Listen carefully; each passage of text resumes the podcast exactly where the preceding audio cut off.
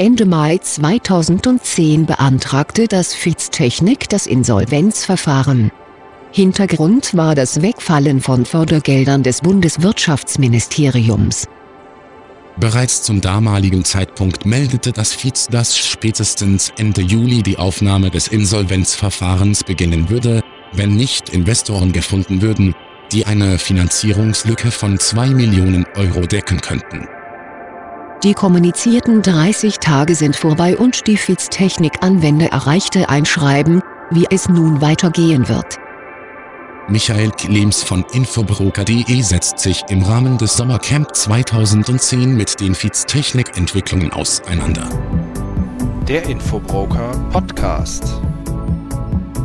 Der Audiokanal von Infobroker.de. Am 30.07 gab es ein erneutes Schreiben von der FITZ-Technik an die Anwender.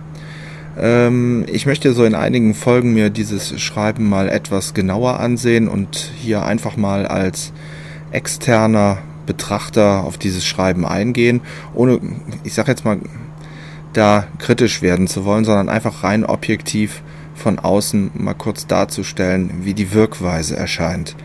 Äh, normalerweise fängt man das Ganze von, von, vom Anfang an. Ähm, ich möchte ähm, zum Ende an beginnen. Ähm, das Schreiben endet mit im Auftrag und dann die Unterschrift eines Mitarbeiters.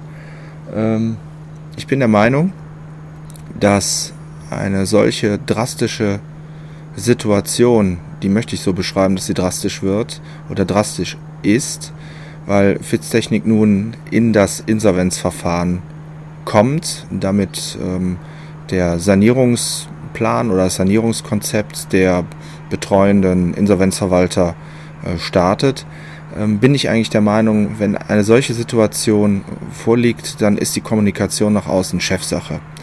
Ähm, das haben A, die Kunden, denke ich, verdient, dass die Geschäftsleitung sich äußert und äh, nicht der Mitarbeiter. Eine gute Idee hätte auch sein können, dass alle Mitarbeiter sich geäußert hätten, also gemeinschaftlich unterschrieben hätten, ähm, dass man da sich bedankt äh, an allen zusprechenden Kunden und Kollegen aus der Szene. Ist ja im Schreiben getan worden. Wie gesagt, da werde ich noch später drauf eingehen. Ähm, aber mir ist es wichtig, diese Sache ist, ist Chefsache. Und äh, solange die Geschäftsleitung noch was sagen kann, noch war der Antrag auf ein Insolvenzverfahren, weil jetzt demnächst äh, redet der Insolvenzverwalter und ähm, dann wird es natürlich schwierig mit der Außenkommunikation. Das wäre jetzt nochmal die Gelegenheit gewesen, nach außen zu kommunizieren. Also ich würde diesen Podcast-Beitrag jetzt unter dem Titel setzen, Chefsache. Weil Chefsache ist zum Beispiel auch, wenn die Kanzlerin am Jahresende nochmal ihre Neujahrsansprache hält und etwas zum ja sagt und wo es hingeht. Und ich sag mal so, das sollte man in einem Unternehmen auch tun, ganz deutlich machen, wer der Kopf des Ladens ist und das auch nach außen zu kommunizieren, weil jetzt wird es irgendwo durch einen Mitarbeiter im Auftrag getätigt keine Frage, die Geschäftsleitung hat viel zu tun, aber die fünf bis zehn Minuten, ähm, einen solchen Text zu verfassen, vielleicht auch die halbe Stunde, die muss drin sein.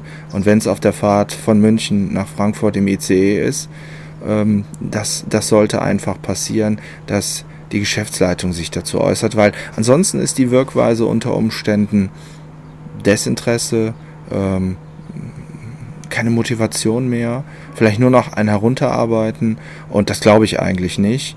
Und ähm, dieses, dieses Engagement, eben dieser Wille, äh, Investoren zu finden, äh, Partner zu finden, ähm, Geldgeber zu finden, das äh, sollte durch die Geschäftsleitung kommuniziert werden, weil die stellt sich auch nach außen bei den entsprechenden potenziellen Investoren natürlich dar und stellt sich dort auch vor.